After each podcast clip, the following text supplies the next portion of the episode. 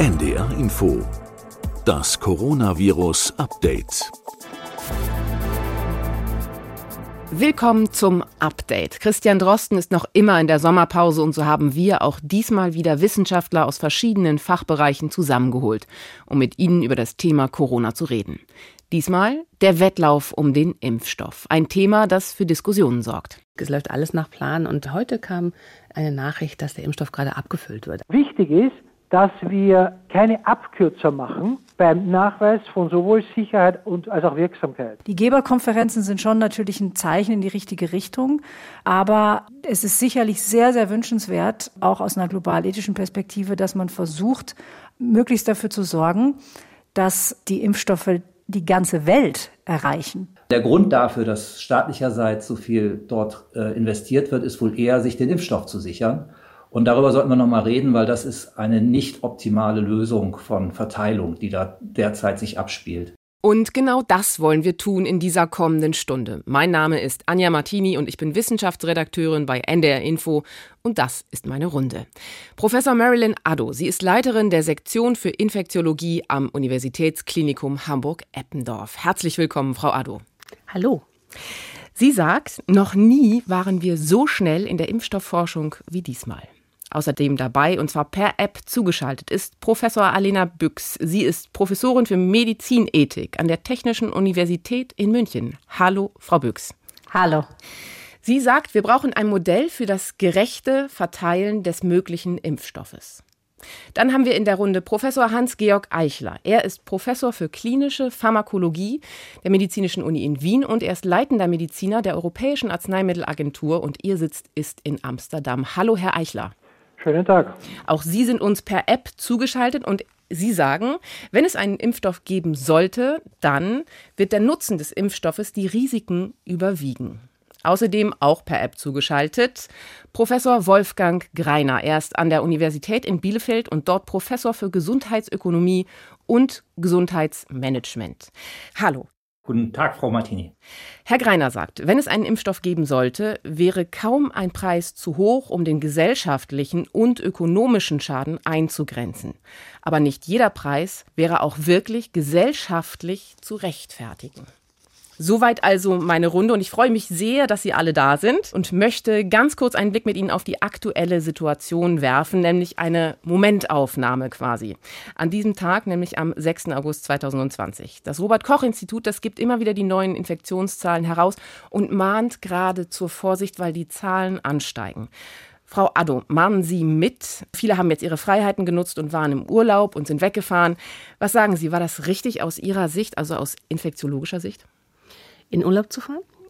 Das, ähm, denke ich, können wir schon unterstützen. Ich ähm, schließe mich dennoch dem Mahnen an, dass wir mhm. halt uns immer noch in der Pandemie befinden, mitten in der Pandemie. Ob das jetzt eine zweite Welle, eine milde zweite Welle oder wie man es immer auch nennen will, sein mag, das sei dahingestellt. Aber wir müssen noch, also gerade auch, also meiner Meinung nach, gerade diesen Herbst, also wir werden jetzt durch die Öffnung der Schulen, die Rückkehrer und ja, insgesamt haben wir ja schon Maßnahmen auch zurückgenommen. Aber haben wir auch erwartet, dass im Herbst die Zahlen ein wenig hochgehen.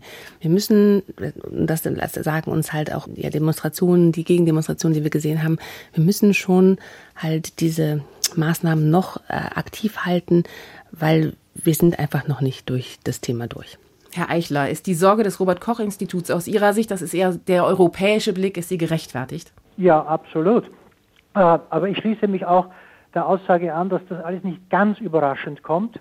Und aus unserer Sicht zeigt das nur noch deutlicher, dass das keine Situation ist, die kommt und sofort spontan wieder geht, sondern dass das wahrscheinlich eine Situation ist, die wir nur in den Griff bekommen werden äh, innerhalb einer vertretbar kurzen Zeit, wenn wir einen effektiven Impfstoff haben.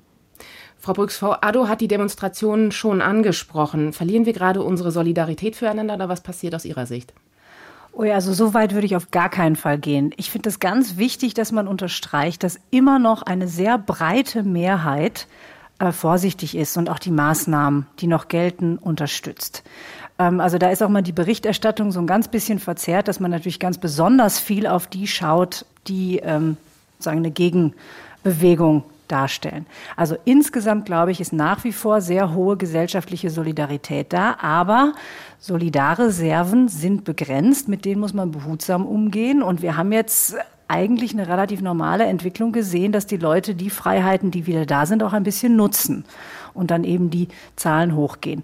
Und mit Blick auf Herbst und Winter müssen wir, glaube ich, uns alle gemeinsam daran erinnern, dass wir wieder etwas vorsichtiger werden, denn niemand will einen allgemein umfassenden zweiten Lockdown. Und gleichzeitig, glaube ich, ist es sehr wichtig, dass wir verstehen, was Menschen dazu bringt, sagen so ganz alles abzulehnen. Also da muss man, glaube ich, wirklich versuchen, über gute Kommunikation alle dran zu erinnern, wir sitzen hier gemeinsam in einem Boot. Herr Greiner, für Sie, die AHA-Regeln haben wir mittlerweile gut verinnerlicht, Abstand halten, Hygiene beachten und die Alltagsmasken tragen. Aus gesundheitsökonomischer Sicht, ist das alles noch angemessen? Also im Grunde genommen sind diese Regeln natürlich ein gesundheitsökonomischer Traum, weil sie haben ganz geringe Kosten und eine nachgewiesen hohe Wirkung. Also was Schöneres kann man sich gar nicht vorstellen. Das Problem liegt wohl eher in dem, was Frau Büchs eben schon sagte, äh, nämlich in der Psychologie und die ist in der Wirtschaft ja auch immer besonders wichtig. Zum Beispiel bei den Masken wissen ja alle, dass der Nutzen vor allem darin liegt in dem Schutz anderer. Das wird durchaus anerkannt, glaube ich, aber es ist eben nicht so nachhaltig wie ein Nutzen auch für die eigene Person und das hat dann eben auch Auswirkungen darauf, wie wir uns gesellschaftlich weiterentwickeln können. Zum Beispiel wird das Vertrauen in den Aufschwung, der ja nur so ganz zart sich wieder, wieder andeutet, die schwindet natürlich, wenn hier die Zahlen wieder entsprechend nach oben gehen was Sie ja wahrscheinlich in, im Herbst noch ein bisschen tun werden. Herr Eichler hat es angedeutet. Die Frage ist, wann haben wir irgendwie einen Impfstoff, der uns helfen kann, wieder in, zurückzufinden in unser normales Leben? Frau Ado, wie oft ist Ihnen diese Frage, wann kommt der Impfstoff, in den letzten sechs Monaten gestellt worden? unzählbar. Täglich. ja, täglich. Und ich frage mich, das ist natürlich eine Frage, die ich mir auch selber stelle, wann kommt der Impfstoff, aber das ist natürlich eine Frage, die jetzt auf den Punkt äh, nicht einfach zu beantworten ist. Da gibt es keine äh, gute Antwort für, weil wir, wir können halt darstellen, wo sind wir, befinden wir uns gerade in, auf dieser Reise. Und das ist äh, schon auch sehr erstaunlich, wie dieser Weg, der ja eigentlich erst im Januar begonnen hat ähm, und wo wir da jetzt schon sind. Also im, im Grunde genommen gab, haben wir ja im Januar die Sequenz des Virus erfahren und die Tatsache, dass wir halt einen neuen Erreger hatten und dann binnen drei Monaten schon die erste Person, der erste Mensch in einer klinischen Prüfung einen Impfstoff in den Arm injiziert bekommen hat. Das hat es bisher noch nie gegeben. Das ist äh, dramatisch und schon auch irgendwie sehr beeindruckend. Und äh, natürlich diese frühen Impfkonstrukte sind jetzt auch schon durch verschiedene Phasen gelaufen. Wir haben schon die ersten Phase drei Studien, die jetzt in Brasilien und in Südafrika und in anderen Ländern anlaufen. Sechs Stück an der Zahl. Und wir sind erst im August. Das ist äh, schon dramatisch. Und so ist es zu erwarten, dass wir wahrscheinlich Schutzsignale, also schützt der Impfstoff. Die ersten Studien, die beschäftigen sich ja vor allem mit der Frage, ist der Impfstoff sicher mhm. und äh, was gibt es für Nebenwirkungen, welche Dosis muss verabreicht werden. Und diese Phase 3 Studien, die dann tatsächlich testen sollen, schützt der Impfstoff denjenigen, der geimpft ist, vor Infektionen. Und da erwarten wir wahrscheinlich die ersten Ergebnisse in den kommenden Monaten. Das ist sehr spannend. Und sobald das Signal da ist, wird es sicherlich auch zügig zu einer Notfallzulassung kommen. Da kann Herr äh, Eichler sicherlich besser zu sprechen, aber das ist jetzt, sind jetzt spannende Monate, die vor uns liegen.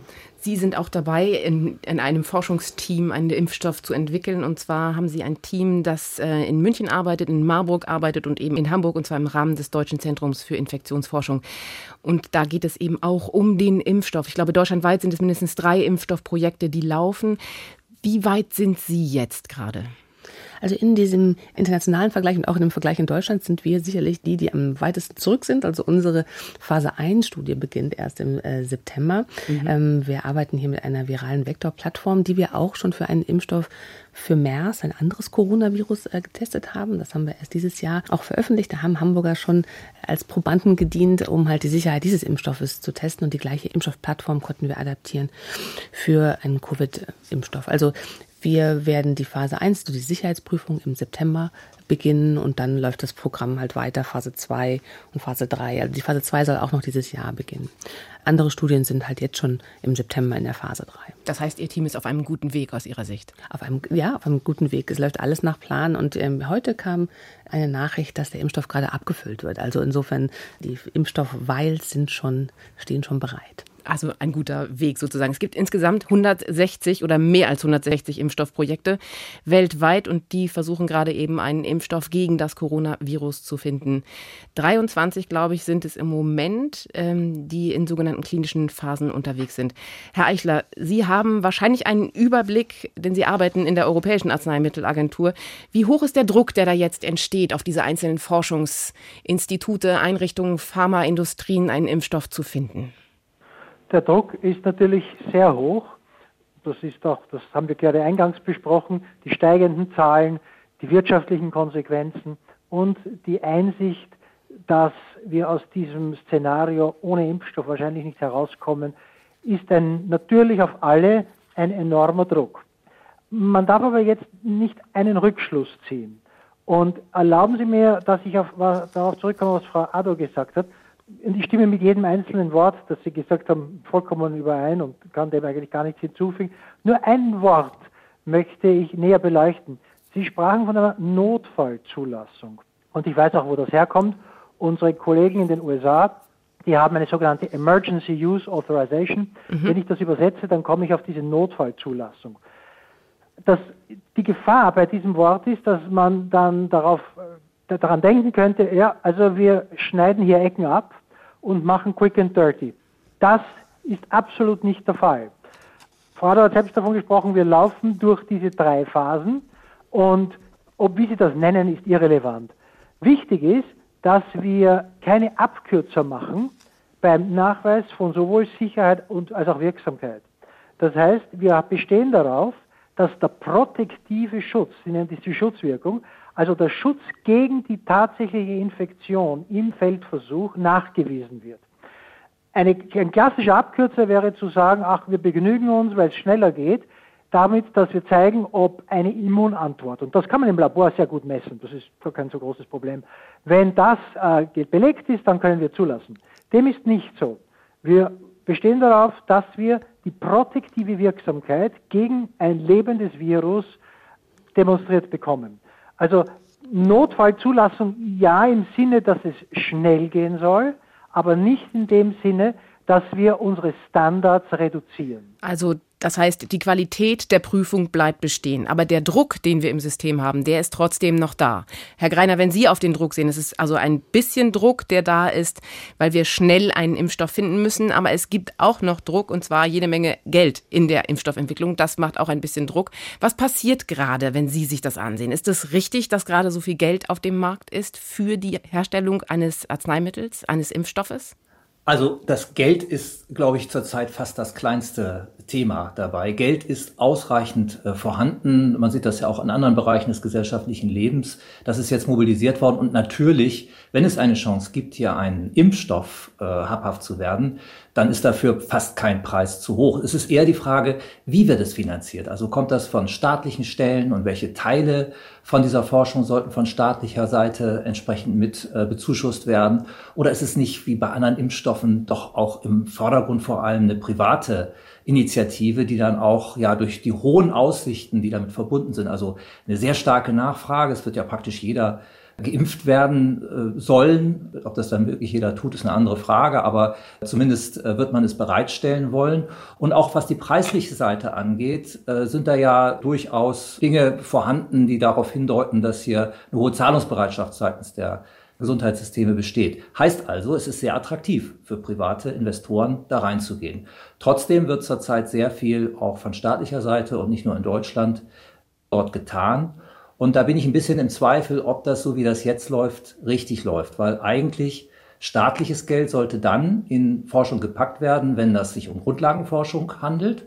Da gibt es sicherlich viele Ansätze hier, äh, auch das, was Frau Addo dort tut und ihre Kolleginnen und Kollegen, das ist äh, typischerweise etwas, was vom Staat finanziert werden sollte. Mhm. Und dann, wenn sich niemand findet, der äh, diese Unsicherheit, die damit verbunden sind, denn äh, natürlich werden nicht alle 160 Kandidaten, die Sie eben genannt haben, am Ende wirklich reüssieren und ihre Wirksamkeit zeigen können. Also die hohe Unsicherheit, die damit verbunden ist, wenn dann keiner starten will, dass man dann sagt, okay, damit du diese Unsicherheit zum Teil abgenommen bekommst, geben wir dir einen Teil der Forschungsmittel dazu.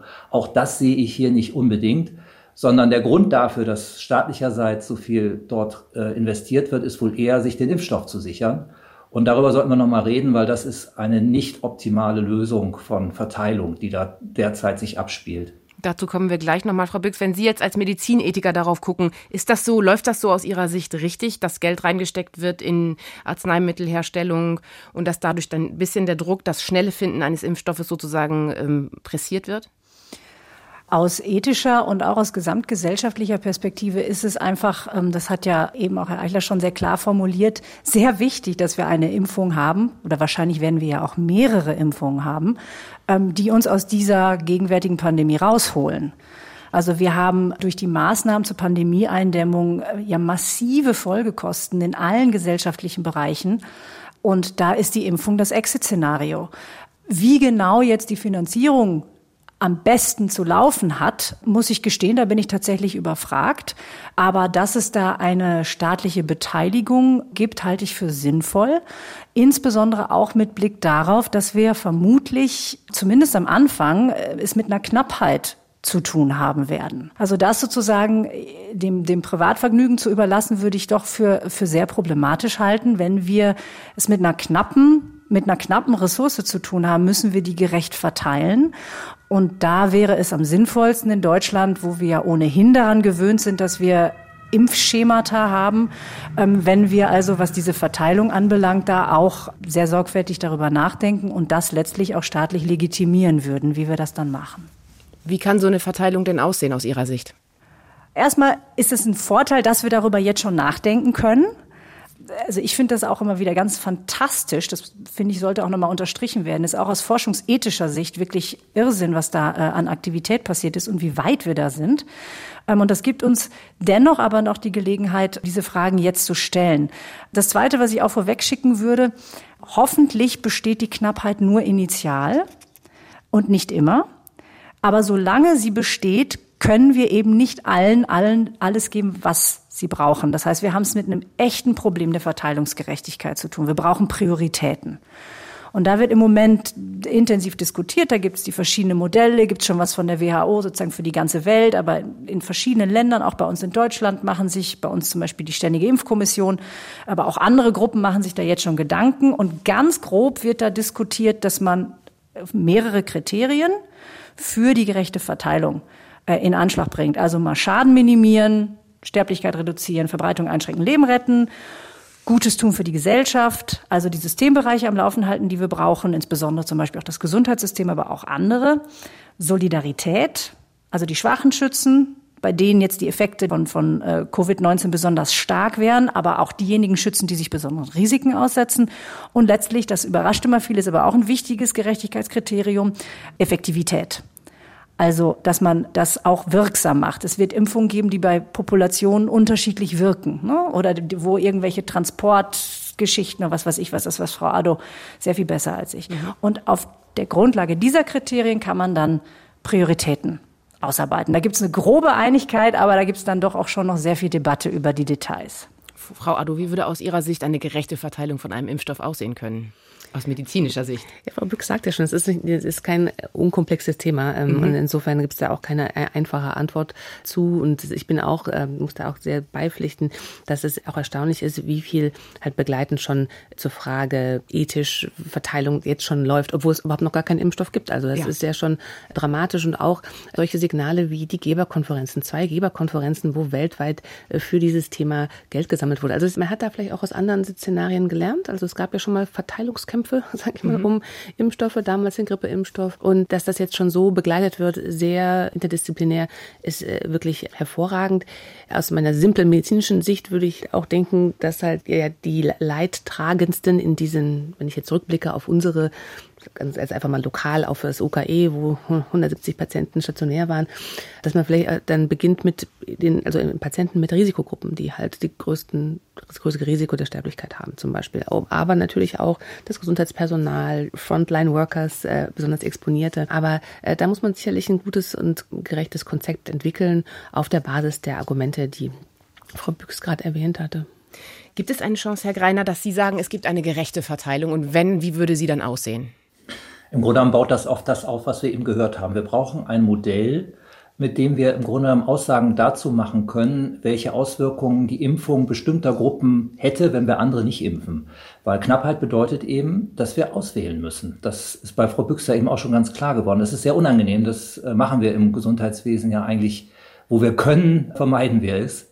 Und äh, hier wird es eventuell, wenn nicht Produktionsverfahren sich am Ende durchsetzen, die dann sehr schnell dazu führen, dass wir eben äh, diese Knappheitsrelationen noch sehr stark umgehen können, wird dazu führen, dass wir eben solche Entscheidungen, solche harten Entscheidungen treffen müssen. Und so ein Modell wird natürlich immer wieder lernen, weil es kommt ja auch immer wieder was dazu. Ich habe neulich gelesen, es könnte sein, dass Kinder zuletzt geimpft werden sollen. Also ich hoffe, das wird nicht so sein. Aber weil es eben sich aus der Wirksamkeit oder der Übertragung, all das, was in so ein Modell eingeht, wie in der Wirklichkeit Infektionen verlaufen und wie sie dann verlaufen würden, wenn bestimmte Gruppen schon geimpft sind, entsprechend sich daraus ableiten. Wenn genug Impfstoff da ist, dann haben wir diese Beschränkung nicht mehr. Aber genau für diese Übergangszeit, da brauchen wir die und da ist zurzeit im Grunde genommen kaum zu sagen, wie eine gerechte Verteilung aussehen würde. Was wir jetzt diskutieren könnten, wären Kriterien. Und der Ökonom würde natürlich immer sagen, was wollen wir? Wir wollen möglichst wenig Infektionen, wir wollen möglichst wenig Komplikationen und wir wollen möglichst wenig Krankenhausaufenthalte und viel Lebensqualität für die Patienten. Und daran messen wir das. Mhm. Könnte aber bedeuten, dass bestimmte Gruppen dann eventuell ausgeschlossen werden würden. Und dann kommen die Ethiker und sagen, das reicht uns eigentlich nicht. Wir müssen für bestimmte Gruppen im Grunde genommen, die, die vielleicht ein besonderes Alter haben oder ähnliches, da müssen wir andere Regeln noch finden. Und genau diese Kriterien, das ist eigentlich, wäre spannend, das schon jetzt zu diskutieren, weil alles andere, da fehlt uns, glaube ich, in vielen Bereichen noch das Wissen über das Krankheitsgeschehen und wir wissen ja auch noch nicht, welcher Wirkstoff in welcher Wirksamkeit für welche Patientengruppen dann am Ende tatsächlich, wenn überhaupt, das Rennen machen wird. Wo, Frau Büchs, wäre denn der richtige Ort, um das zu diskutieren? Ich muss noch mal ganz kurz vorweg einmal reinspringen. Sehr gerne. Weil ich glaube, das ist einfach interessant für alle, die jetzt zuhören. Es gibt, deswegen ist das interessant, was Frau Addo gesagt hat und auch äh, gerade Herr Greiner. Es gibt schon einen Konsens zur Priorität. Ähm, also bei fast allen, die sich damit jetzt schon beschäftigen, sind die Gesundheitsarbeiter ganz oben weil da sozusagen, da deuten eigentlich alle Kriterien, über die wir schon gesprochen haben, in dieselbe Richtung. Und wo es eben noch Unklarheit gibt, ist, ob man, ob und wo, an welcher Stelle zum Beispiel bestimmte Risikogruppen stehen und auch bestimmte andere Personen, die sogenannte Systemrelevanz haben, also jetzt hier Lehrer, Kita und so weiter. Also da gibt es eine ganze Menge Diskussion zu der genauen Reihung, aber der eine Konsens scheint sich abzuzeichnen. Da ist dann auch noch der Teufel im Detail, also welche Gesundheitsarbeiter genau, aber dass, dass die jedenfalls ganz vorne in der Schlange stehen würden, das scheint sich schon abzuzeichnen. Wo das diskutiert werden soll. Es wird schon diskutiert in Deutschland eben von der STIKO, äh, vom Kompetenznetzwerk. Ähm, der Ständigen Impfkommission. Entschuldigung, der ja. Ständigen Impfkommission vom Kompetenznetzwerk Public Health Ethik für Covid-19, Zusammenschluss von verschiedenen Kolleginnen und Kollegen ähm, aus, aus Public Health. Ich glaube, es würde nicht schaden, durchaus auch noch eine weitere Kommission mit so etwas zu beauftragen, die sehr breit und sehr interdisziplinär besetzt wäre und die auch äh, eine transparente Kommunikationsstrategie ausarbeiten würden. Denn wir haben eine ganz, auch aus ethischer Sicht, eine ganz interessante Situation. Auf der einen Seite reden wir über die Knappheit und reden dafür, dass wir zu wenig Impfstoff haben werden, vermutlich. Und auf der anderen Seite haben wir gleichzeitig das Problem, dass wir wissen, dass bestimmte Gruppen in der Bevölkerung sagen, sie wollen das alles gar nicht und sie wollen sich nicht impfen lassen. Und mhm. deswegen ist das, glaube ich, ziemlich wichtig, dass wir das gut hinkriegen mit der Einführung von der Impfung. Und ich kann mir schon vorstellen, dass das sinnvoll wäre, da ein Gremium zu haben, das auf der einen Seite diese Prioritätengeschichte mitbedenkt, aber auf der anderen Seite gleichzeitig auch schon kommunikative Strategien. Denn die sollten auch ethisch und gesellschaftlich wirklich breit aufgestellt und gut abgeklopft sein und viele Stimmen einbeziehen, sehr inklusiv sein und so weiter. Herr Eichler, Sie sind für die europaweite Zulassung von Medikamenten und Impfstoff zuständig. Kann man schon bei der Zulassung diese ethischen Bedenken oder ethische Möglichkeiten mit einflechten und sagen, welche Chancen gibt es da, dass Sie auf die gerechte Verteilung von so einem Impfstoff einfach Einfluss nehmen? Erlauben Sie, bevor ich auf die Frage eingehe, eine kleine Bemerkung. Es wurde vorher gefragt, werden wir, am Anfang wird es einen Engpass geben, werden wir später genug Impfstoff haben? Die Antwort ist mit allergrößter Wahrscheinlichkeit ja. Mhm. Also wenn und sobald es einen Impfstoff gibt, den wir herstellen gelernt haben, dann wird es eine Frage der Zeit werden und es könnte sogar sein, wenn wir Glück haben, dass das eine sehr kurze Zeit ist, bis wir die Produktionsverfahren so hochfahren können, dass für die meisten genug da ist. Also dass wir reden von einer kurzen Periode des Wartens. Mhm. Das ist der eine Punkt. Der zweite Punkt ist die Ethik. Ist das eine Sache des Regulators? Nein. Wir regeln nicht die Praxis der Medizin, wir regeln nicht Public Health, sondern wir regeln, regulieren Produkte. Was wir tun können, um zu dieser Debatte beizutragen, und das passiert, ist das, was, ich glaube, Frau Büchs gesagt hat, was auch hineingehen muss in diese Debatte, das ist die Wirksamkeit und die Verträglichkeit. Bei den meisten Arzneimitteln, mir fällt jetzt gar keines ein, wo das nicht der Fall ist, und das gilt auch für Impfungen, ist es so, dass die Nutzen-Risikobewertung ungleich ist zwischen Gruppen, zum Beispiel Junge und Alte, das hat noch gar niemand gesagt. Mhm. Alte Menschen sind Hochrisikogruppen, das wissen wir. Wir wissen aber auch, dass ältere Menschen ein schwächeres Immunsystem haben. Wir wissen, dass ältere Menschen anders auf Impfstoffe ansprechen als junge.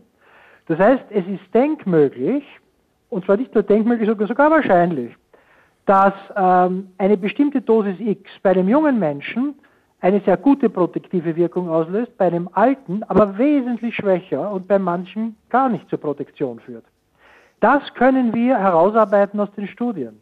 Das ist wichtig, dass wir diese Information zur Verfügung stellen, damit andere dann diese Verteilungsdebatte, die auch eine ethische Debatte ist und eine ökonomische, mit Information führen können. Aber wir dürfen diesen Punkt der wissenschaftlichen Seite nicht außer Acht lassen. Das muss die Grundlage sein, auf deren Basis man dann die ethische Frage diskutieren kann die ethische Frage und auch, das haben Sie gerade gesagt, die ökonomische Seite. Und die ökonomische Seite, die ist ja schon, die ethische ist in, im Gange und die ökonomische, Herr Greiner, ist auch im Gange, weil nämlich viele Regierungen ja bereits Geld in verschiedene Pharmakonzerne stecken und sich damit ja eigentlich in Wirklichkeit nichts anderes tun, als Impfdosen zu sichern. Ist damit die Verteilung nicht eigentlich schon erledigt? Ja, ich, ich hoffe nicht. Ich hoffe nicht, dass die Antwort auf Ihre Frage ja ist, aber ich äh, befürchte es zumindest zu einem, einem großen Teil. Das, was ich sehe, ist, dass äh, gemessen an den gesellschaftlichen und medizinischen Anforderungen, die wir einfach zurzeit haben aufgrund der Pandemie, die Situation, wie sie jetzt ist, wie Sie sie richtig beschrieben haben, dass nämlich einzelne Staaten sich äh, je nach Zahlungsfähigkeit äh, schon jetzt Impfdosen sichern, dass das auf keinen Fall optimal ist. Und zwar nicht nur für diejenigen, die nichts abbekommen, also Entwicklungsländer und Schwellenländer und so weiter, oder eben nur geringe Mengen, das, was man ihnen gerade so zubilligt, sondern auch für diejenigen, die das zurzeit machen, weil eine Pandemie hat nun mal in sich, dass die Wirkungen immer wieder zu einem zurückschwappen. Es wird ja nicht so sein, dass wenn die Impfung da ist, selbst wenn sie zwei, drei Jahre da ist, dass wir dann einen vollständigen Impfschutz hier in Deutschland hätten, sondern wir werden dann immer wieder solche Herde haben, weil wir eben offenes Land sind und eine offene Volkswirtschaft sind. Es ist nicht sinnvoll, das auf diese Weise zu machen. Wir müssen auch dran denken, dass als Exportnation wir auch ein großes Interesse dran haben, dass es in anderen Ländern einfach weiter oder zukünftig wieder gut funktioniert. Also in, in Ländern wie jetzt in den USA, die nur mit sich selber kämpfen und hohe Arbeitslosigkeit haben und Einkommen schwinden und so weiter, da lässt sich weniger gut Handel treiben. Also ich sage das jetzt mal so kalt, um zu, damit verstanden wird, dass es, dass es keinen Sinn macht, jetzt hier die, die Impfdosen schon jetzt zu horten, obwohl sie noch nicht mal da sind durch Verträge, es ist auch viel klüger, hier internationale Kooperationen zu machen und sich zusammenzutun, weil kein Mensch kann mit 160 Impfkandidaten schon jetzt irgendwelche Verträge schließen, jetzt mal etwas übertrieben gesagt. Auch da wäre es viel besser, wenn man sich zumindest für einen Teil der Produktion abspricht oder zumindest dann für einen Teil der, des internationalen Marktes. Also ich schätze mal, die USA ist nicht dabei. Aber die EU kann über ihre Grenzen hinaus Dinge schon jetzt regeln mit anderen Ländern, die da verständig sind und überlegen, nach welchen Kriterien international eine solche Verteilung durchgeführt werden sollte. Wir haben ja jetzt vor allem darüber gesprochen, wie dann individuell auf die Patientinnen und Patienten das verteilt werden kann. Mhm. Das würde ich mir wünschen. Die WHO vielleicht? Die WHO wäre der erste Kandidat dafür. Die hat ja auch tatsächlich Initiativen in diese Richtung gestartet. Ich sehe sie zurzeit etwas geschwächt. Deswegen äh, so rein aus der politischen Beurteilung heraus würde ich fast denken, dass andere Institutionen, die da mehr Power haben, meinetwegen die UNO selber oder eben als Nukleus die EU, äh, hier mehr Chancen hätten. Und das muss eben mehr sein als eine Geberkonferenz, wo nur Geld eingesammelt wird für die Forschung. Das muss darum gehen, nach welchen Kriterien wollen wir eigentlich später mal die Produktion dann verteilen. Wie gesagt, ich bin nicht naiv, nicht zu 100 Prozent. Aber welches hat ein Land einen, einen gewissen Grundanspruch auf, gemessen an der Bevölkerungszahl, an Bevölkerungsaufbau, wie auch immer. Das müsste man ausarbeiten, in welcher Weise hier eine halbwegs gerechte Verteilung dann auch später zwischen den Ländern gewährleistet werden könnte. Wenn wir auf die aktuelle Situation schauen, Frau Büchs, ist dieser Zug schon abgefahren? Also werden die ärmeren Länder wahrscheinlich vielleicht oder langsamer an diesen Impfstoff kommen oder später an den Impfstoff kommen? Das kann ich eigentlich nicht wirklich beantworten. Ich hoffe nicht. Mhm. Ähm, es gibt, aber ich, ich muss da Herrn Greiner zustimmen. Äh, das bewegt sich natürlich in eine Richtung, dass man, das ist einfach ein knallharter Verhandlungskampf. Mhm. Ähm, und es ist sicher klug, da, ähm, dass dann sich nicht sozusagen einzelne Länder den Kampf liefern, ähm, auch noch äh, sozusagen die Preise hochtreiben, sondern dass man möglichst versucht, breite Fronten zu bilden. Und die WHO bemüht sich darum, mit verschiedenen Dingen auch da äh, an eine äh, globale Solidarität zu appellieren. Dass man also auch zum Beispiel Wissen teilt, ne, Intellectual Property teilt. Aber zum Beispiel ist das eine Initiative, an der haben sich relativ wenige westliche Länder bisher beteiligt. Die Geberkonferenzen sind schon natürlich ein Zeichen in die richtige Richtung.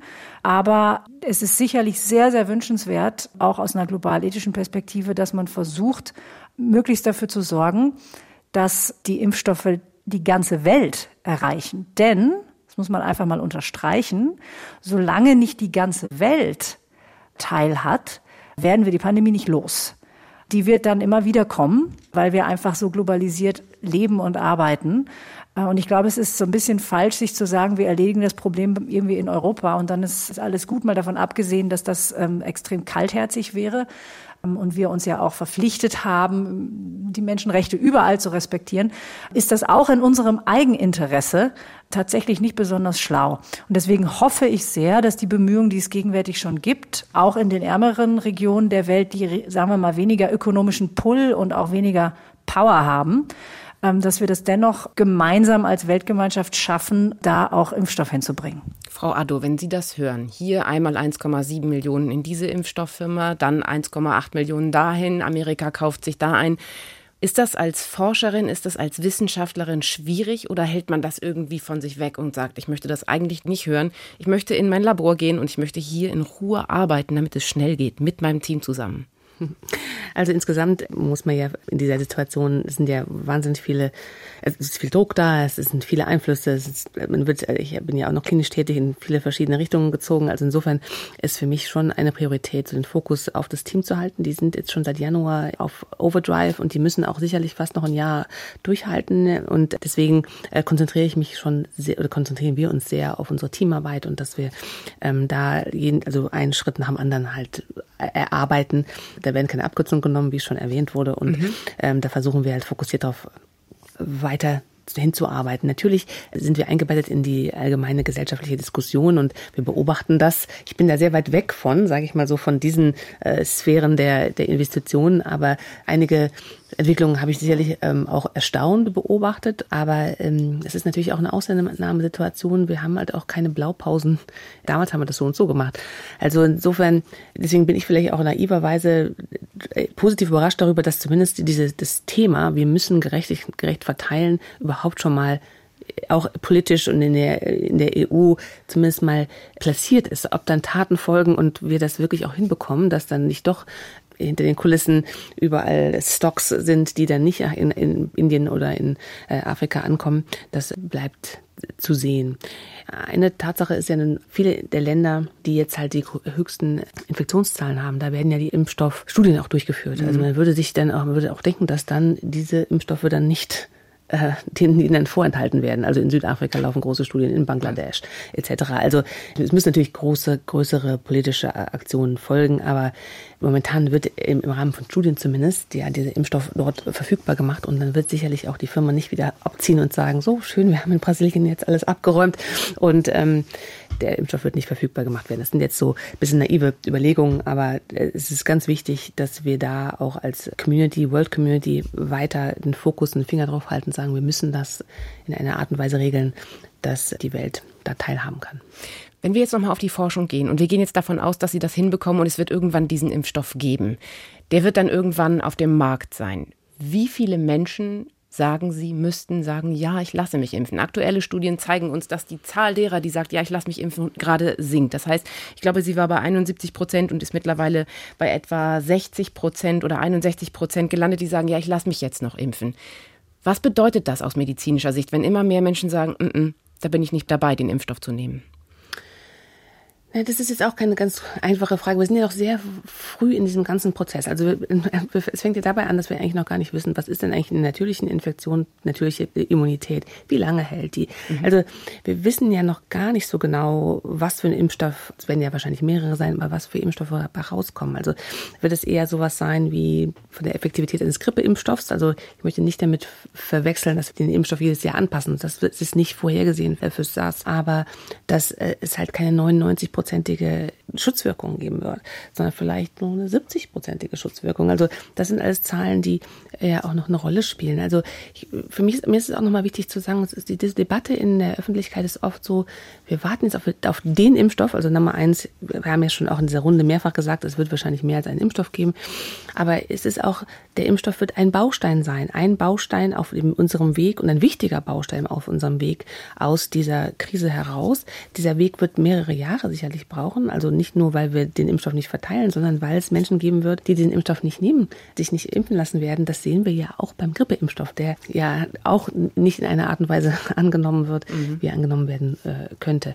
Also insofern ist es keine ganz einfach zu beantwortende Frage, weil diese Frage Herdenimmunität, dieser Threshold 70 Prozent, alles äh, auf, auf ein bisschen dünnem Eis gebaut, weil wir da noch so viele offene Fragen haben. Ich glaube, wenn wir die Immunität erhöhen können und vielleicht auch den Herde, Infektionsherde eingrenzen können oder einen, da einen Beitrag zu leisten können, dann ist das schon ein, ein, ein Beitrag. Aber das werden sicherlich auch dieses, die Studien jetzt in der zweiten Jahreshälfte wird hoffentlich dazu beitragen und auch dann im, im neuen Jahr der, das erste Quartal, zweite Quartal, da werden wir hoffentlich diese Daten bekommen. Wie gut schützt denn dieser Impfstoff eigentlich? Und dann kann man zu, beginnen zu rechnen, wie viele Leute müssen wir impfen, wen müssen wir impfen. Das hat ja, da sind ganz viele Sachen noch offen. Herr Eichler, ein Vorwurf ja. ist ja auch, dass es alles ganz schnell gehen muss mit dem Impfstoff. Und das hatten Sie ganz am Anfang schon mal einmal angesprochen, dass die Qualität der Prüfung des Impfstoffes darunter vielleicht leiden könnte. Geht das, einen Impfstoff schnell und sicher herstellen aus Ihrer Sicht? Wir denken ja. Ich kann Ihnen das Ergebnis natürlich nicht vorhersagen, das kann niemand. Aber ich habe davon, auf Englisch sagt man da Cutting Corners, nicht? Also wir machen es schnell und, und schlampig. Das ist nicht der, der Plan, sondern wir versuchen schnell und gut zu sein. Wie geht das, werden Sie sich fragen. Mhm. Äh, auf der einen Seite können wir alle schneller arbeiten. Jeder hat Reserven. Das mhm. ist nicht überraschend.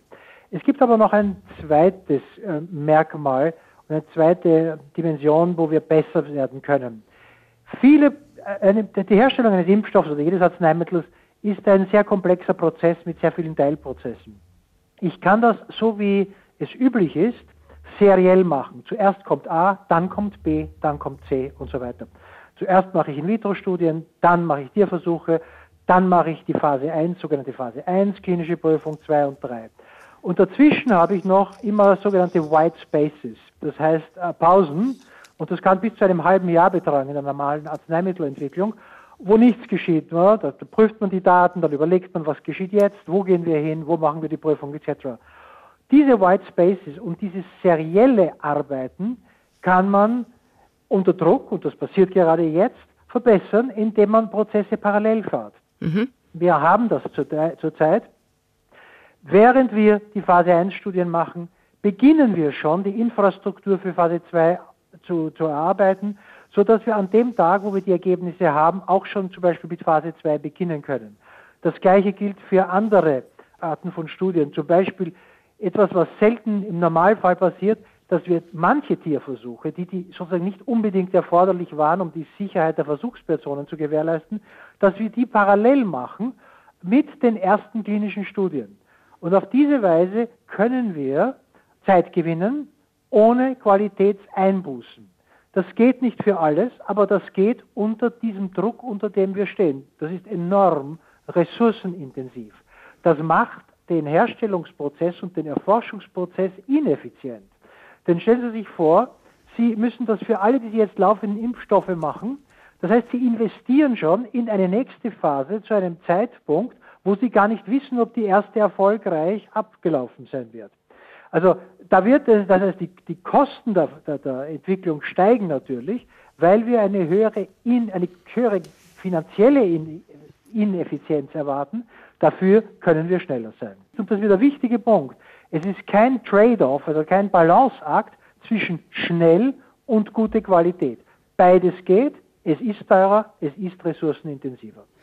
Wenn aber jetzt das klappen sollte, das heißt, der Impfstoff ist gefunden und wirklich alle haben etwas schneller und effektiver gearbeitet, Herr Greiner, dann müsste so ein Impfstoff doch auch günstiger werden, oder? Oh, da bin ich nicht so sicher. Also Schade. die Frage des Preises ist, ist eine ganz andere. Äh, die, die stellt sich nochmal, wenn wir wissen, wie viele Kandidaten tatsächlich dann zur Verfügung stehen, also ob es sowas wie Wettbewerb überhaupt gibt. Also eine Monopolstellung hat immer andere Auswirkungen auf den Preis, als wenn wir da mehrere möglicherweise äh, durchaus gleichwertige äh, Alternativen haben.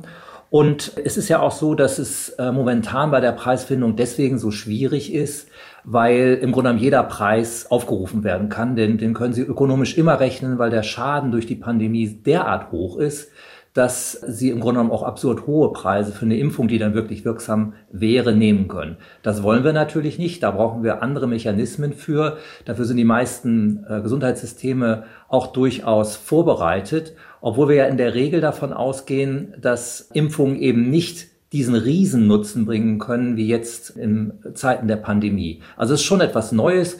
Man muss da mal schauen, wie bisherige Preisfindung war. Daran wird man sich orientieren. Aber insgesamt wird die Zahlungsbereitschaft sehr hoch sein. Ich würde vielleicht gerne noch etwas ergänzen zu den Impfquoten, was, was eben diskutiert worden ist. Ich glaube, wir haben zurzeit so etwas wie einen Pinguineffekt, was der Ökonom kennt. Das bedeutet, dass äh, Pinguine springen immer erst dann ins Wasser, wenn der erste drin ist, um zu sehen, ob Fressfeinde da sind. Also in, in Zeiten von Unsicherheit müssen sich erstmal ein paar trauen, das zu tun. Das heißt, wenn zurzeit die Impfbereitschaft, was man so misst, eher sinkt, dann würde ich das mal darauf zurückführen, dass die Leute da erstmal abwarten wollen, gerade weil eben so, so Worte wie Notzulassung und ähnliches kursieren, wo man nicht so sicher ist, ob der Impfstoff, der da in den Arm gegeben wird, wirklich so sicher ist wie das, was wir von der Grippeimpfung her kennen. Ich denke mal, das wird sich dann normalisieren, wenn man so nach einem halben Jahr sieht, die Leute kippen da nicht um, haben vielleicht auch äh, entsprechende Vorteile, dann infizieren sich wirklich nachweislich weniger, dann wird die Bereitschaft auch steigen. Da muss man, glaube ich, durch. Das ist auch so ein bisschen der Preis davon, dass wir eben doch ein bisschen schneller sein können, so wie Herr Eichler das erklärt hat, bei gleicher, möglichst gleicher Qualität der Zulassung. Frau Büchs, wenn Sie noch mal auf die Situation schauen, die ähm, Impfgegner, die wir haben, die ja auch lautstark protestieren und sagen, sie wollen eigentlich keinen Impfstoff. Machen wir medizinethisch gesehen da irgendetwas falsch? Können wir denen jetzt irgendwie helfen und sagen, doch, so ein Impfstoff könnte was bringen? Das ist eine wirklich spannende Frage.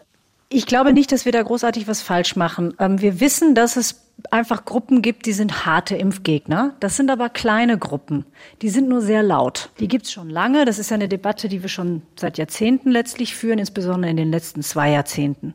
Bisher waren das zwei, drei Prozent und jetzt sind es vielleicht vier Prozent oder fünf. Also die neuesten Daten kenne ich dazu noch nicht. Das kann ein bisschen äh, zugenommen haben, aber es ist eine lautstarke Gruppe. Das heißt, da muss man kommunikativ agieren. Denn was viel interessanter ist, die harten Impfgegner über, ähm, kann man übrigens nicht erreichen. Da gibt es auch ganz gute Daten zu, dass man da relativ wenig ausrichten kann. Aber es gibt so 20, 30 Prozent der Bevölkerung, die eine gewisse Vorsicht oder auch eine Skepsis haben. Mhm. Und das sind, ähm, ich nehme an, Herr Greiner hat die auch gerade gemeint, die so ein bisschen abwarten und sich das mal alles angucken wollen. Und da, die kann man sehr gut erreichen, die kann man auch kommunikativ erreichen. Und da ist natürlich wichtig, dass die lauten Impfgegner die nicht besser erreichen als diejenigen, die die Impfung anbieten und unter die Leute bringen wollen. Ähm, und deswegen ist es, das ist ja das, was ich eben schon mal gesagt habe, sehr, sehr wichtig, dass wir diesen Start der Impfung richtig gut hinkriegen, dass wir ganz transparent erklären, was ist das denn jetzt für eine Impfung und ähm, wie ist denn die jetzt nochmal erforscht worden? Genau, dass wir nämlich kein Cutting Corners gemacht haben. Für wen ist die jetzt am besten geeignet? Wie wurde über die Verteilung nachgedacht? Also so, so wirklich so transparent und offen wie möglich. Und dann würde man aus medizinethischer Sicht sagen, Wir haben mal im Deutschen Ethikrat auch was geschrieben zu einer anderen Impfung, also zur Masernimpfung und uns da mit diesem Thema Impfpflicht und diesen ganzen Dingen beschäftigt. Das wird ja auch im Moment extrem kontrovers diskutiert. Da würde ich immer sagen, die Kirche im Dorf lassen, ja. Medizinethisch ist es ist die Freiwilligkeit immer besser als die Pflicht. Und ich bin eigentlich recht zuversichtlich, wenn man das kommunikativ gut macht, dass die Zahl derjenigen, die sich dann doch impfen lassen, über einen gewissen Zeitraum relativ hoch sein wird. Wenn man erstmal sieht, dass das funktioniert, was für ein einfach auch Vorteil fürs eigene Leben. Also ich glaube, das wird nach den Erfahrungen, die wir alle jetzt machen in der Pandemie, extrem attraktiv sein. Und ich bin ganz zuversichtlich, dass wir da nicht nachdenken müssen über Pflichten, die immer das letzte Mittel sein sollten. Also ich glaube eigentlich, wenn wir uns Mühe geben, das gut einzuführen, dass wir dann recht erfolgreich sein können. Herr Eichler, Sie wollten noch was sagen. Ja, ne, ich bin vollkommen d'accord mit dem und ich kann nicht sagen zu den harten Impfgegnern. Das, darüber möchte ich mich nicht äußern. Mhm. Aber ich komme zurück auf Herrn Greiners Pinguine. Mhm. Äh, die Pinguin-Mentalität ist ja gar nicht dumm. Was ist, wenn wirklich ein Fressfeind dort ist? Nun, was müssen wir, müssen noch etwas tun? Und ich glaube, das ist mir bisher in der Diskussion ein bisschen vermisst. Wir werden also am Tag Null einen Impfstoff zugelassen haben. Dann denken wir darüber nach, wie wir das ausrollen können. Wer bekommt es zuerst und so weiter. Dann gibt es aber noch ein Element. Wir müssen überwachen, was geschieht mit diesen Patienten. Das heißt, wir müssen, die Forschung hört nicht an dem Tag auf, wo dieser Impfstoff zugelassen ist. Das ist ein Punkt, den wir auch in der öffentlichen Diskussion vielleicht zu wenig betont haben. Das heißt, wir werden das Schicksal dieser Geimpften weiterverfolgen, um zu demonstrieren die Sicherheit, auch die Langzeitsicherheit, was passiert nach einem Jahr, nach zwei Jahren etc., um auch weiterhin die Effektivität in der klinischen Praxis zu dokumentieren, um damit nicht nur uns selbst ruhig zu, also sicherzustellen und zufriedenzustellen, dass, das, dass die Entscheidung zuzulassen richtig war, sondern auch, um die restlichen Pinguine, und ich finde das eine sehr ganz gute Analogie, die anderen Pinguine davon zu überzeugen, es ist sicher ins Wasser zu springen. Das heißt, dieses Element der Nachbeobachtung und der Nachkommunikation über Nutzen und Risiken wird ein wichtiger Bestandteil sein, um die Restpinguine zu überzeugen das ist ein schönes Bild. Ich will trotzdem ein anderes Szenario mit Ihnen noch aufmachen. Und zwar, was würde passieren, wenn wir es nicht schaffen sollten, einen Impfstoff zu finden? Ich weiß, Sie haben das bisher so ein bisschen ausgeschlossen hier in der Runde. Aber Frau Ado, können Sie sich vorstellen, ein Leben ohne Impfstoff und trotzdem mit Virus? Also ich habe ja eben auch schon betont, dass ein Impfstoff ein Baustein ist. Wir sind jetzt auch, wir sind acht Monate in der Pandemie und haben keinen Impfstoff und wir managen das auch, natürlich unter großen Einschränkungen, zum Teil sehr großen und mit großen Verlusten wirtschaftlich und gesellschaftlich. Aber wir haben auch andere Pandemien schon ohne Impfstoff, nicht in diesem Ausmaß, in, in einer Zeit, in der wir jetzt leben, gemeistert. Aber da müssen wir also weiter die Forschung bewegen an Medikamenten. Wir sehen ja das Virus quasi durch die Welt ziehen und äh, mit, mit einem äh, Feuerstrahl, sage ich mal so. Und irgendwann wird es auch ausgebrannt sein und irgendwann wird ein, eine gewisse Immunität da sein. Und wir werden, wir werden auch mit dem Impfstoff, mit diesem Virus leben für eine gewisse Weise. Also das, normal, das neue Normal, wie das aussieht, das, wissen wir wahrscheinlich alle noch nicht. Aber wir sind, glaube ich, alle optimistisch, dass wir, auch an dem, was wir jetzt schon an Daten gesehen haben, dass es einen, hoffentlich einen wirksamen Impfstoff geben wird. Aber auch wenn es das nicht geben wird, werden wir einen Weg aus dieser Situation finden. Das muss dann durch andere Maßnahmen geschehen und wir müssen halt dann diese verschiedenen Fronten weiter bewegen. Herr Eichler, Sie haben bisher da gesagt, dass es sicherlich einen Impfstoff geben wird, aber können Sie sich das andere Szenario auch vorstellen? Es wird keinen Impfstoff geben? Natürlich ist es denkmöglich. Aber wir müssen uns fragen, wir denken immer in Wahrscheinlichkeiten, nicht in Ja, Nein. Die, ich würde sagen, die Wahrscheinlichkeit, dass wir überhaupt keinen Impfstoff haben werden, in den nächsten drei, vier Jahren ist wahrscheinlich gering. So optimistisch getraue ich mich zu sein. Wir werden keinen perfekten Impfstoff haben, möglicherweise. Die protektive Wirkung wird nicht 100 Prozent sein. Aber wir haben so viele verschiedene Impfstoffklassen. Es ist nicht so, dass alle am gleichen Prinzip forschen, sondern denken Sie zum Beispiel an die alten Medikamenten, die in Klassen kamen, die Statine. Und wenn Ihnen eins nicht geholfen hat, dann wird das zweite und das dritte Ihnen wahrscheinlich auch nicht helfen. Wir haben hier so viele verschiedene Ansätze, Wirkungsmechanismen, Konstrukte, dass die Wahrscheinlichkeit, dass gar nichts funktionieren wird, und wir das Virus eigentlich recht gut kennen mittlerweile und gut charakterisiert haben, diese Wahrscheinlichkeit erachte ich als sehr gering. Ihre Frage, wenn es doch passiert, nochmal mit der Einschränkung, dass es sehr unwahrscheinlich ist, lernen, können wir damit leben? Naja, wir müssen damit leben. Die europäische Gesellschaft hat Jahrhunderte mit einem noch viel schlimmeren Virus gelebt, dem Pockenvirus. Das war ein, ein, ein furchtbares Virus, eine Geißel der Menschheit über Jahrhunderte. Leben ging trotzdem weiter und die Pocken haben aber erst mit einem effektiven Impfstoff äh, assistiert. Herr Greiner, aus Ihrer Sicht, ist es nicht eigentlich der ökonomische Supergau, wenn jetzt all die Pharmabetriebe, die im Moment sehr, sehr viel Geld für die Impfstoffforschung ausgeben, am Ende ohne Impfstoff dastehen? Ja, aber nicht so sehr für die Pharmabetriebe, die werden das verkraften, äh, sondern für uns als Gesellschaft. Also wir werden, genau wie Herr Eichler sagt, wir müssen dann damit leben. Und äh, ich glaube auch, dass gerade die ökonomischen Strukturen da sehr anpassungsfähig sein werden. Es wird aber zu großen Anpassungskosten kommen. Das heißt zum Beispiel Umstellung von Wirtschaft. Also noch mehr digitaler Handel, noch weniger Handel stationär. Produktionsmethoden müssen über kurz oder lang umgestellt werden. Also in Schlachtbetrieben passiert das ja Gott sei Dank schon, aber auch in anderen Bereichen. Es werden sich bestimmte Dinge dann auch nicht mehr rechnen. Andere werden, Sie sehen das an den Videokonferenzsystemen, die ja jetzt zurzeit sehr boomen, andere werden davon profitieren. Also es wird so eine Phase dann geben, wenn wir so in zwei, drei Jahren äh, tatsächlich feststellen müssten, es gibt vermutlich erstmal keinen, keinen Impfstoff da wird es wirklich zu, zu großen äh, Dellen nochmal kommen. Und zwar gar nicht so sehr jetzt wegen akuten Pandemien, sondern deswegen, weil all diese Strukturen, die ja zurzeit noch da sind, sich dann umstellen müssen und das ist in so kurzer Zeit immer mit sehr hohem Anpassungsdruck verbunden, weil natürlich auch die Auflagen seitens des Staates äh, steigen werden, weil man dann eben andere Maßnahmen ergreifen muss. Also wie gesagt, die Pharmaindustrie, um die mache ich mir da keine Sorgen. Wenn das alles fehlschlägt, dann äh, werden die was anderes wiederfinden, womit sie ihr Geld verdienen können. Die sind da sehr anpassungsfähig und sehr gut. Aber wir als Gesellschaft, wir werden da sehr dran zu knapsen haben, aber wir werden es überstehen. Frau Büchs, als Gesellschaft werden wir daran zu knapsen haben. Schafft die Gesellschaft das? Im Moment ist die Erlösung sozusagen der Impfstoff. Könnte unser System, unser Gesellschaftssystem am Ende vielleicht zusammenbrechen? Oder was glauben Sie, wenn wir keinen Impfstoff finden? Also ganz sicher nicht. Wir sind viel resilienter als dass wir deswegen zusammenbrechen würden. Aber ich glaube, was Herr Eichler gerade beschrieben hat, also diese verschiedenen Adaptationen, die werden natürlich notwendig werden.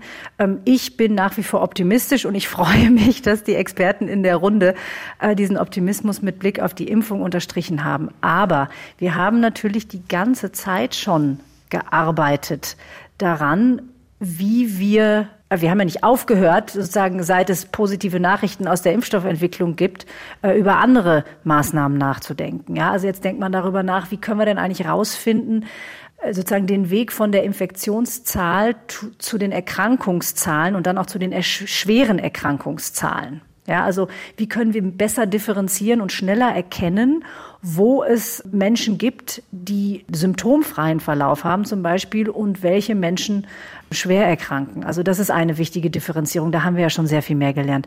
Das andere, was wir jetzt beginnen besser zu verstehen, ist, wo beginnt denn eigentlich Infektiosität? Ähm, also das eine ist, dass man ähm, weiß, dass jemand infiziert ist, aber wir, wir lernen gerade sehr viel besser. Ähm, Christian Drosten hat das gerade in seinem neuen Konzept für den Herbst ähm, auch öffentlich gemacht wo man eine Grenze ziehen könnte mit Blick auf die Infektiosität. Das sind alles Dinge, an denen wir weiter, die wir weiter lernen werden. Wir wissen inzwischen sehr viel mehr zu Masken. Wir wissen sehr viel mehr zu Aerosolen und so weiter und so fort. Und wenn es keinen Impfstoff gäbe, dann glaube ich, dass wir für die Jahre, die wir noch brauchen, Frau Ado hat ja schon gesagt, dass sich das dann irgendwann auch mal sozusagen zu Ende gelaufen hat, hoffentlich, aber für die Zeit würden wir das als Gesellschaften schaffen, mit den verschiedenen Maßnahmen, die wir haben, eine Form des gesellschaftlichen Lebens zu finden. Das wäre sicherlich nicht lustig und wir würden uns alle sehr freuen, wenn das mit der Impfung klappt, aber das ist keine Garantie und deswegen haben ganz, ganz viele Forscherinnen und Forscher, aber auch Institutionen an anderen äh, Dingen weitergearbeitet. Wollen wir aber hoffen, dass es mit der Impfung trotzdem hinhaut. Ich schließe mich also Ihrem Optimismus an und frage als Schlussrunde, Frau Ado, aus Ihrer Sicht, was muss ein Impfstoff medizinisch können, wenn wir ihn finden? Also medizinisch musste er also ultimativ Schutz vor Infektionen bilden. Dabei muss er sicher sein, also möglichst wenig Nebenwirkungen haben. Idealerweise, je weniger häufig man ihn verabreichen muss, desto besser kann man ihn verabreichen.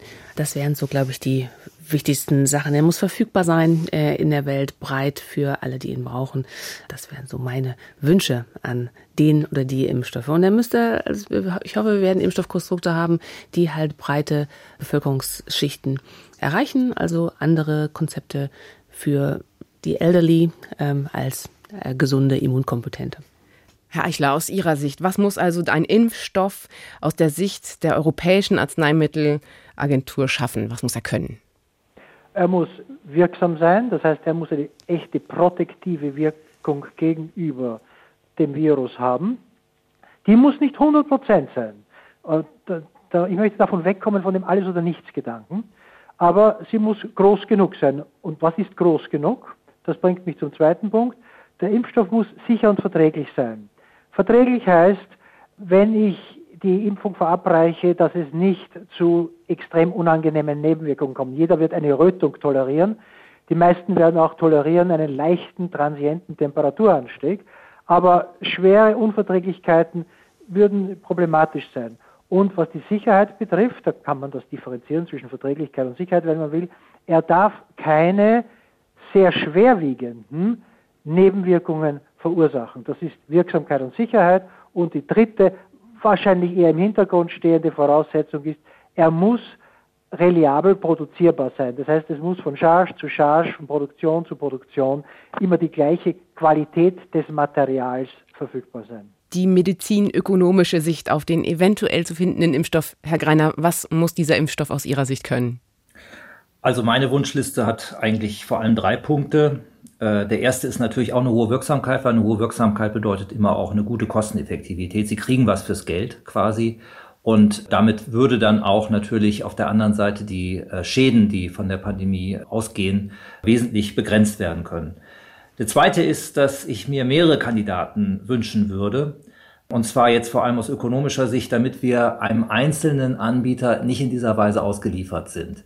Das wäre schon gut, also wenn wir hier eine entsprechende Auswahl hätten und auch Gespräche zwischen den einzelnen Anbietern führen könnten. Das wäre auch im Sinne der weiteren Qualitätsverbesserung sehr zu begrüßen. Und der dritte ist, ich würde mir wünschen, dass es einen Kandidat macht, der schnell produziert und in hohen Mengen produziert werden kann. Da gibt es ja sehr unterschiedliche Verfahren. Wenn es ein Totimpfstoff ist, dann wird es wohl eher länger dauern. Man braucht auch eine längere Produktionstechnik, bis das Ganze dann hochgefahren ist, auch anfälliger, soweit ich gehört habe. Also, dass das ein Kandidat dann wird, der von der Produktionsseite her relativ leicht händelbar ist und eben auch schnell hochgefahren werden kann. Ich glaube, das sind so die Hauptpunkte aus ökonomischer Sicht. Die medizinethische Seite, Frau Büchs, was muss der Impfstoff aus Ihrer Sicht können? Die letzte beißt so ein bisschen die Hunde, weil ich jetzt natürlich äh, eigentlich nur noch wiederholen kann. Deswegen mache ich das ganz flott. Also wirksam schützen, sicher und verträglich, lange wirken und bei möglichst allen und gut verfügbar. Und auch schön wären mehrere. Also das ist sozusagen das Wunschkonzert. Aber aus ethischer Sicht wäre natürlich wunderbar, wenn wir die Preisgestaltung tatsächlich gesellschaftsverträglich hinkriegten. Idealerweise wirklich Selbstkostenpreis. Und dann eben zwei spezifische Punkte. Also, dass er, dass wir ein gutes Modell finden für die gerechte Verteilung und dass wir das kommunikativ gut machen bei der Einführung. Mir bleibt jetzt nur noch eins, nämlich ein großes Danke in die Runde zu sagen. Ganz herzlichen Dank zurück. Ja, Sehr gerne. Zu danken. Wir bedanken uns. Ja. Und das war unser Coronavirus-Update, die Sonderfolge in der Sommerpause. Und diesen Podcast finden Sie, findet ihr in der Audiothek unter ndr.de slash Corona-Update. Natürlich gibt es da auch das Skript wieder. Viel Spaß also beim Nachlesen. Ein Dank geht an die redaktionelle Unterstützung durch Daniela Remus, Charlotte Horn, Jenny von Gagan und Marc-Oliver Rehrmann. Und natürlich auch die technische durch Christian Beseke.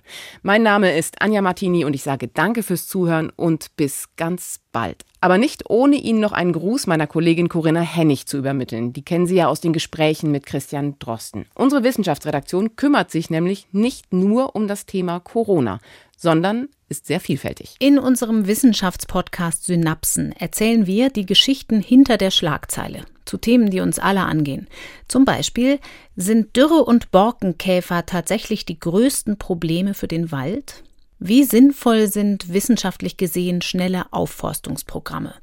Oder müssten Medikamente nicht eigentlich bei Männern und Frauen ganz unterschiedlich dosiert werden? Was bedeutet es also, wenn die medizinische Forschung jahrhundertelang nur den Mann als Prototyp im Blick hatte?